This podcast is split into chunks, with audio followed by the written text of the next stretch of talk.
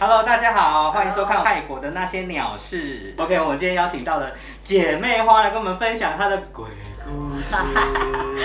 大家都知道做旅游业的，就是这很种奇奇怪怪的事情特别多。不要说我们遇到的，同业分享的也不少。观光盛行嘛，然后就有很多的人会跑来泰国对这样子，奇奇怪怪的事情就也跟着特别多。是，像之前我们前辈就是跟我们分享的故事，就是以前大陆的旅客还没有那么多的时候，台湾二十多年前就已经很喜欢来泰国了。对，那那时候的旅行团很喜欢安排客人去住一个饭店，因为那个饭店它不在曼谷的市区，是在郊区的地方。郊区的饭店。对对对对对，会安排去住那里。一方面就是说，那附近安排去特种的活动比较方便。你也知道，有时候很多人来泰国就是想要去尝尝鲜一些这种特殊的体验，这样子。对，所以说，台湾团那时候有蛮多的的旅行社会安排在那里。结果有一次那个饭店它就发生了一个还蛮可怕的命案。命案。对，因为那个饭店就是很多人会带小姐去那边住，然后就是有一个泰国人，他带了那个小姐去投诉饭店，结果隔天到了缺高的时间都迟迟没有人缺高，那饭店人员也觉得很奇怪，嗯，就去开门，结果最后就发现一具尸体裹在棉被里面，然后男的已经不知去向，那饭店就赶快把他证件什么都调出来看嘛，啊那当然这些证件什么全都是假的。然后虽然这个事情已经全部都清理干净了，不过后来就是在入住的人都一直说觉得这个饭店怪怪的，都有收到旅客有这样子的反馈，在那个饭店就是你会闻到呃血腥的味道，会闻到血的味道，或者是说体质比较敏感的人，就会觉得有压床。嗯，就是有压床，还是就是他说有曾经有看过一个女的在房间里面突然出现这样子，对对对对，就就还蛮恐怖的。超毛的。所以那饭店他一直一直换了很多的经营者，就是因为都这个闹鬼的事情一直但是到现在听说就是还还还存在着这样子。啊，真的哦。其实帕塔亚也有很有名的鬼饭店也是啊，但我可以分享，就是因为我们以前有经营饭店嘛，在阿首那边，对，曾经有一个住我们这里的人，他也是蛮奇怪的，就是他是在台湾帮人家做法事的人，但是他们从来都没有来过泰国。但是因为他妈妈就是有一次在帮人家办法事的时候，就被猛鬼缠住了，从此之后行为举止就很奇怪，然后半夜会一直发出那种呃动物的吼叫声，就是白天都还正正常常的，然后晚上就会开始有这样的异样的行为出现。那他们以前是完全和泰国没有任何的渊源，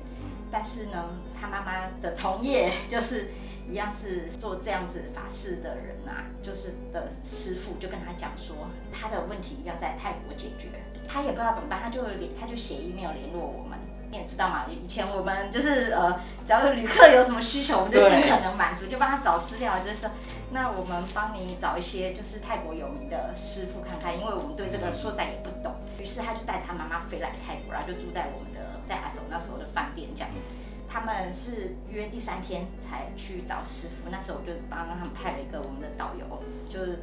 做他们的翻译，然后就联系好师傅。然后在前两天的时候，他妈妈真的是晚上会吼到其他的住客来反映，莫妮卡去敲门，他妈妈就是一直抓床哦，然后一直抓，就是拼命的抓床，然后发出那种就是吼叫声，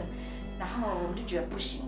撑三天的话就不行，要赶快。后来我就派了一个我们的导游，就哎阿 C，你有见过阿 C，就带他去找了师傅。那他们其实也是就是看泰国哪些有名的就先联络，然后就带去了。带去了之后呢，一个师傅就在帮他就是一样是做法一些的这种仪式，但是后来就就连忙说他没有办法处理，然后就介绍了阿 C 去找他的一个师傅，就又跑了很远，跑了三百多公里去另外一个庙，然后去找另外一个师傅，然后那个师傅帮他做法之后，还用一个金色的针钉进他的额头，钉进去哦然后结果就被推出来。阿 C 亲眼看见，他说他因为我们家那导游他其实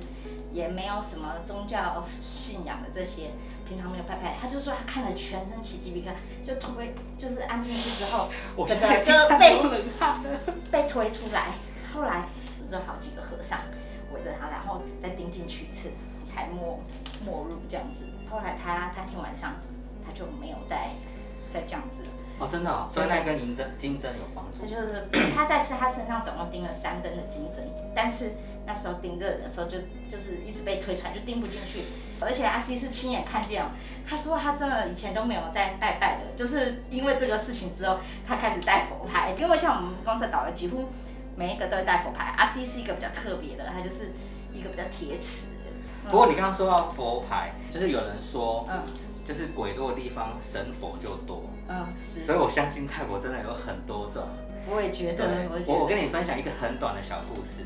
就有一个朋友去搭搭公车，嗯公车司机就突然间就是说，呃，大家请下车这样子。然后我那个朋友就想说，奇怪，为什么忽然间要叫大家下车？嗯就所有乘客都下去，然后司机就说，叫到你的就再上车。嗯然后他们就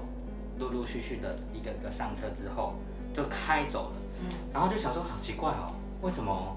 突然间半路要叫大家下车？然后结果后来到站的时候，他就去问司机，嗯司机就说，因为我刚刚看到了很多不该在车上。靠，我真的好然后哦，然后我想说，那为什么要叫大家下车？那司机就说，因为如果没有这样子的话，他们会一直在车上，所以叫到的人才上车，他们就留在原地。超恐超恐怖的，对。而且因为这个事情啊，因为发生这个事情，我还跟莫妮卡曾经很认真的讨论过一件事情，就是我们的饭店曾经因为有情侣吵架，然后两个弄到受伤非常严重，嗯就是血溅饭店。那时候我我跟莫妮卡想说说，那其他大饭店如果发生一发生一次这种事情的话，嗯那该怎么经营下去这样子？嗯然后再来就是，万一真的有人在饭店里面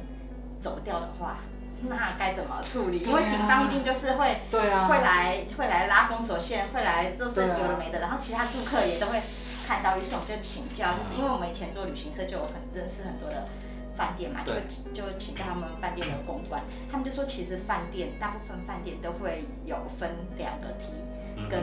跟电梯也都会分开，就是有那种工作用呃梯对对对对对跟跟一般一般乘客。所以说，万一有这种情况发生的时候，他们就会用另外一个梯，然后动线就会做个区隔。因为其实很多饭店多多少少都会发生一些意这种外。意外。我再跟你分享一个，我一个朋友他就在泰国找房子，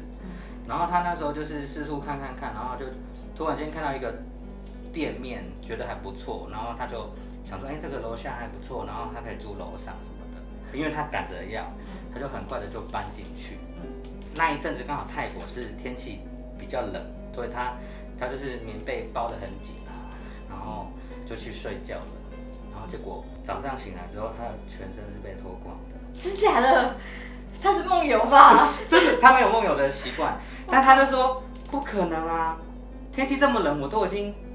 包得紧紧的了。天哪！然后我睡醒之后，